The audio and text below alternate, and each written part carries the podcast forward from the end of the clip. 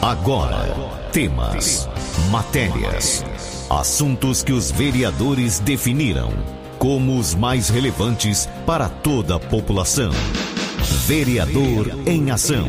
O desenvolvimento de uma cidade depende da informação e da participação de todos. Projetos, indicações e leis. Vereador em Ação. O Legislativo em Foco. Você vai ouvir agora o vereador Dr. Edu Fenerick. Meus cumprimentos aos amigos ouvintes de Jabuticabal, Córrego Rico e Lusitânia. Infelizmente, estamos assistindo a um aumento do número de casos de infecção pelo vírus da Covid-19 em praticamente todo o país.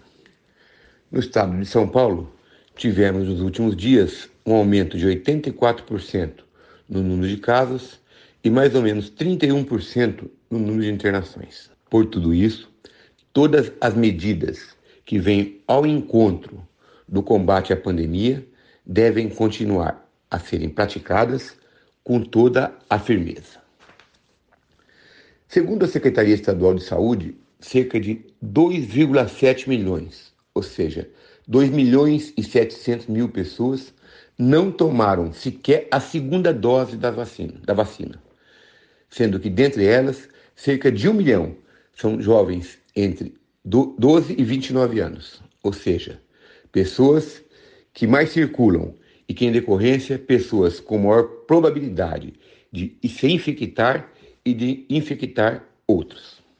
Entre os que deveriam receber reforço, a dose de reforço, cerca de 10 milhões de pessoas não tomaram a terceira dose e 3 milhões não foram imunizados com a quarta dose.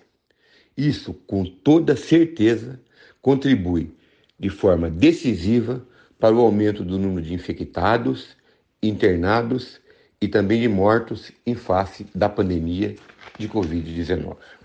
Como sabemos, é precisamente em razão da vacinação, com todas as doses recomendadas, que, graças a Deus, houve uma enorme diminuição dos casos graves e, sobretudo, dos óbitos.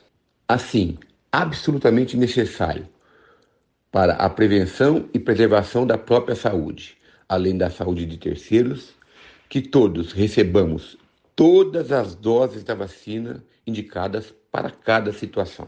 Para tanto, basta que se faça o devido agendamento pelo site vacina.jabuticabal.sp.gov.br Repito, é necessário fazer o agendamento pelo site vacina.jaboticabal.sp.gov.br. Para aqueles que tiverem dificuldades para fazê-lo, seja por não terem acesso à internet ou por mesmo tendo esse acesso não conseguirem agendar, podem procurar na Câmara Municipal durante o horário normal de funcionamento os meus assessores, Mário e João Luiz, João Luiz e Mário, que farão esse agendamento para essas pessoas. Outras medidas que devem continu continuar, que devemos continuar a adotar é o uso correto de máscara, especialmente em locais fechados. Em nosso estado, o uso de máscara continua obrigatório em locais que cuidam da saúde da população, sejam, sejam eles privados ou particulares, e no transporte público. Todavia, a Secretaria Estadual de Saúde passou a recomendar esse uso em outros locais, deixando a obrigatoriedade ou não do uso de máscara para ser decidido por cada município, ou seja, por cada prefeito municipal, recomendando que, repito, que esse uso se dê em todos os locais fechados, além dos obrigatórios, que são os locais que cuidam da saúde e no transporte público. Com toda certeza, o uso correto da, da máscara diminui muito a probabilidade da transmissão, não somente do vírus da Covid-19, como de todos os outros vírus que são transmitidos pela via orofaríngea, como por exemplo o vírus da gripe. Tanto que há décadas, pelo menos, esse uso ocorre nos países, por exemplo, da Ásia. Quando a pessoa imagina que está ficando gripada, ou que pode ficar gripada, ela coloca a máscara para não infectar outras pessoas. É, isso já é um costume nos países asiáticos, pelo menos há décadas. Tive contato com essa realidade em 2011, portanto, há pelo menos 11 anos eu sei que isso existe. Enfim, a infecção pelo vírus da Covid-19 não acabou e não acabará. A elevação ou diminuição da taxa de infecção, internação e óbitos dependerá, indubitavelmente da maior ou menor observação ou obediência que tivermos com relação às medidas emanadas da ciência e dos cientistas. Em razão da elevação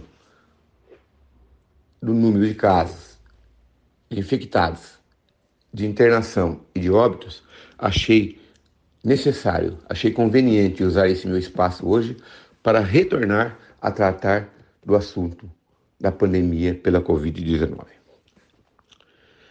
Como sempre, coloco o meu gabinete na Câmara Municipal à disposição de todos os munícipes para tudo aquilo que for possível realizar como vereador na forma do disposto no ordenamento jurídico vigente. Para tanto, os meus assessores, tanto eu quanto os meus assessores, Mário João Luiz, João Luiz e Mário, estão à disposição de todos, repito, inclusive, para a realização dos agendamentos para a vacinação contra a Covid-19 em todas as suas faixas etárias, em todas as, as situações em que esse agendamento estiver aberto.